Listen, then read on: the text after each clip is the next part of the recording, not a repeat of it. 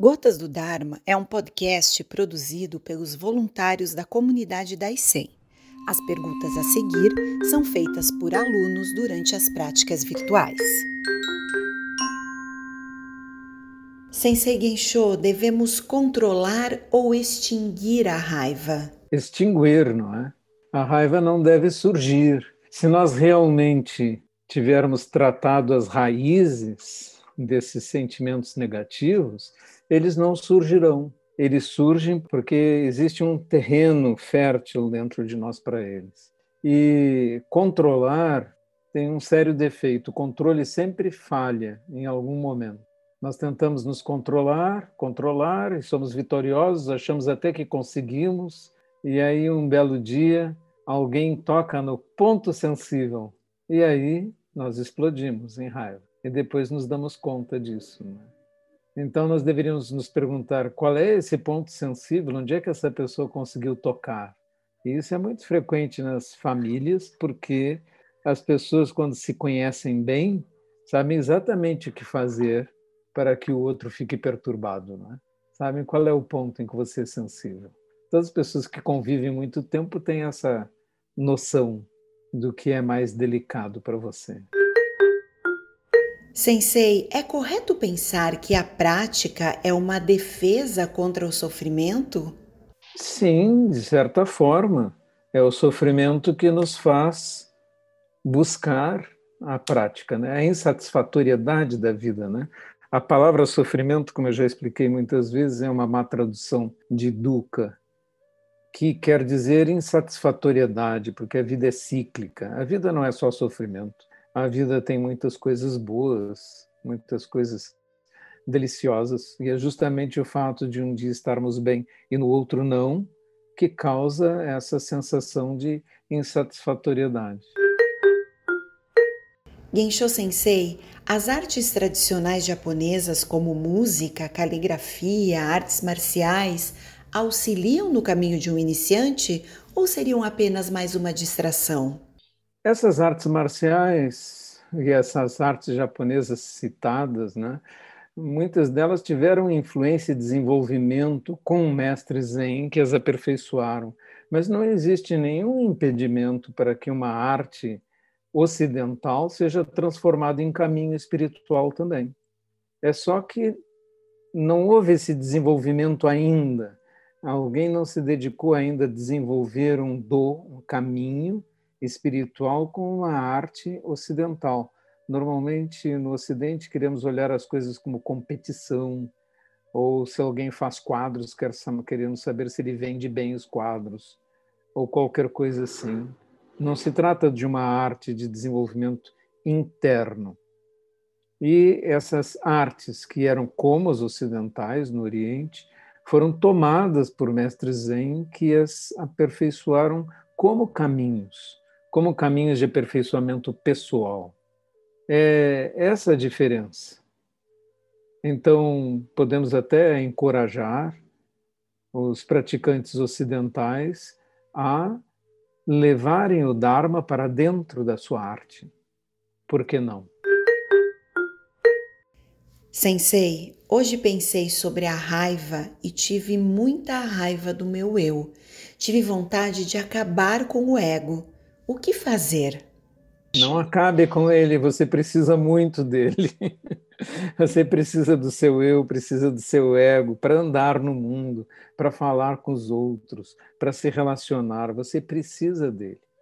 Ele é como a roupa que você veste. Você precisa da roupa para sair na rua, não pode sair sem roupa.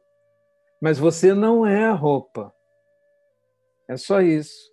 É algo que você veste o eu é algo que a gente desenvolve, cria para podermos nos relacionar com o mundo, é produto da operação da nossa mente. Ele não é uma coisa má que nós devemos detestar. O que nós devemos fazer é compreender o que ele é, uma utilidade, e não nós mesmos. Nós não somos ele. Nós somos alguma outra coisa maior. E o que você deve descobrir é quem é você além deste ego que está desenvolvendo e carregando pela vida. Sensei, não ter aversão à raiva ajuda a extingui-la? Existe uma forma de praticar que é acolher a raiva, não é? Eu sinto raiva, então não faço nada, mas acolho. Eu estou sentindo a raiva. De onde ela vem? O que ela é? Ela não sou eu. Isso é bem importante, não é? Ela não sou eu. Um discípulo chegou para um mestre e disse: Mestre, eu sou muito raivoso, eu sou uma pessoa assim muito explosiva. E o mestre disse assim: Ah, sim, me mostre essa sua personalidade explosiva, essa sua raiva. Mostre para mim. Ele disse: Não, mas assim, de improviso, agora, sem um motivo, não, eu não, não posso mostrar. E o mestre disse: Então não é você. Se você fosse isso, você podia me mostrar agora. Então não é você. Não é a sua verdadeira natureza. É só um acontecimento mental e, portanto, você não é raivoso. Sensei, praticamos zazen para esquecer a raiva? Não, fazemos zazen para descobrir nossa verdadeira natureza. E a nossa verdadeira natureza, como expliquei, não é a raiva. Então, quando você descobrir sua verdadeira natureza, todas essas tempestades serão apenas o que são tempestades. Fora de você, não são você. São acontecimentos. Sensei Gensho, vivemos imersos em uma realidade de títulos, premiações e qualidades pessoais que reforçam a competitividade. Como um praticante Zen pode lidar com as comparações nessa sociedade de méritos? Sabendo que este é um jogo, não é? São jogos da vida. Uh, a vida tem isso e é necessário, por exemplo, uma competição por mérito dentro das empresas, dentro do trabalho, isso às vezes é incentivado. São jogos, mas os jogos também são criados dentro da mente. Nós imaginamos o jogo, damos regras para o jogo e aceitamos essas regras e por isso o jogo funciona.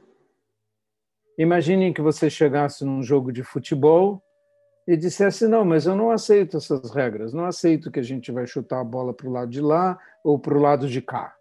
Eu não aceito o tamanho da goleira, eu não aceito que eu não possa pegar a bola com a mão. Terminou o futebol, não é? Porque o futebol depende dessas regras imaginadas que foram aceitas por todos e que as pessoas acham tão importante que discutem, são capazes de brigar por elas são capazes de insultar o juiz por causa disso, das regras. Mas as regras são todas imaginações. E também todas as competições do mundo, de méritos, os títulos, as premiações, tudo isso também são imaginações. Se você as compreender como elas são, criações mentais, elas perdem essa força e substância. Tente olhar para o próximo jogo de futebol como apenas uma criação mental. Você assumiu as regras como verdadeiras, por isso ele funciona. Porque todos assumiram, funciona. É a mesma coisa com o dinheiro, por exemplo. O dinheiro funciona e é um excelente mecanismo de troca no mundo porque facilita todas as trocas. Senão a manicure teria que fazer as unhas do açougueiro o dinheiro é papel impresso. Todos convencionamos que vamos aceitar aquele papel como se fosse um valor. Mas é porque todos aceitamos as regras desse jogo que o dinheiro funciona. Se nós não acreditássemos nessas regras, o dinheiro deixaria de funcionar amanhã, no mesmo instante, porque ele depende de fé e confiança. O mundo está cheio de jogos. Olhem os jogos e vejam você não precisa aceitar os jogos tais como eles são, embora você possa jogá-los por diversão. Sim, pode. Mas eles são meras convenções. Monge Gensho, o que falar do charlatanismo, extorsões, religiões que abusam da fé de seus fiéis, assim como da intolerância religiosa? Compreenda que as pessoas que vão até uma igreja onde elas recebem uma promessa e dão dinheiro em troca daquela promessa, saem cheias de esperança, que elas compraram o que queriam, esperança. Por isso, essas igrejas continuam existindo. Na realidade, elas existem porque entregam o que prometeram, entregam esperança.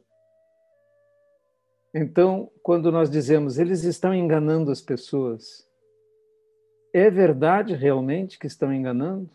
As pessoas intimamente não sabem o que estão comprando? A esperança, a bênção, a promessa? Mesmo que seja a promessa de um paraíso ou qualquer coisa assim, não é isso que elas estão comprando? A ideia de um salvador, a ideia de que quando morrerem vão para o céu? Elas estão comprando estas coisas. Então, elas são bem-sucedidas e permanecem porque entregam um produto que as pessoas estão realmente desejando comprar. Aqueles que vêm para o Zen é porque não querem comprar nada, porque o Zen diz: não tenho nada para lhe oferecer. É por isso, preste bem atenção: quantas pessoas estão no Zen? Vocês já viram um estádio cheio de pessoas dizendo somos zen budistas? Nunca. Quando nós chegamos em uma comunidade zen budista e tem 20 pessoas sentadas fazendo zazen, nós dizemos é uma multidão. Por quê? Por quê? Porque o zen diz: não tenho nada para te entregar. Não tenho nenhuma promessa. Não existe ninguém lá fora para lhe salvar. Não existe nenhuma divindade para lhe castigar, nenhuma divindade para lhe dar um céu, um paraíso. Não existe isso. Tudo que eu posso te oferecer é liberdade. Então, a pergunta que nós deveríamos terminar fazendo é: as pessoas querem realmente a liberdade?